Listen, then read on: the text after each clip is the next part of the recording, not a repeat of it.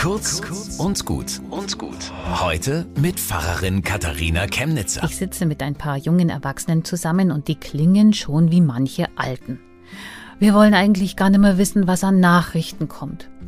Und keiner will Waffenlieferungen, alle finden schrecklich, was gerade im Bildungssystem los ist und der Klimawandel, die gesellschaftlichen Krisen und was hilft, wenn man davon weiß und nichts machen kann. Einer widerspricht, entspannt und lächelnd. Also ich fühle mich da nicht als Opfer. Ich kann was tun. Ich bin bei der Feuerwehr, ich mache Jugendarbeit. Das kommt vielleicht nicht in die Medien, aber mit jedem echten Handgriff schaffe ich persönlich mehr Wirklichkeit, als wenn ich vor dem Computer sitze und mich informiere. Ich will gar nicht drüber nachdenken, was ich als Politiker tun würde oder als Manager, weil das bin ich nicht. Ich bin ich und da, wo ich bin, mache ich den Unterschied. Und ich höre das und denke an einen Spruch aus den 80ern.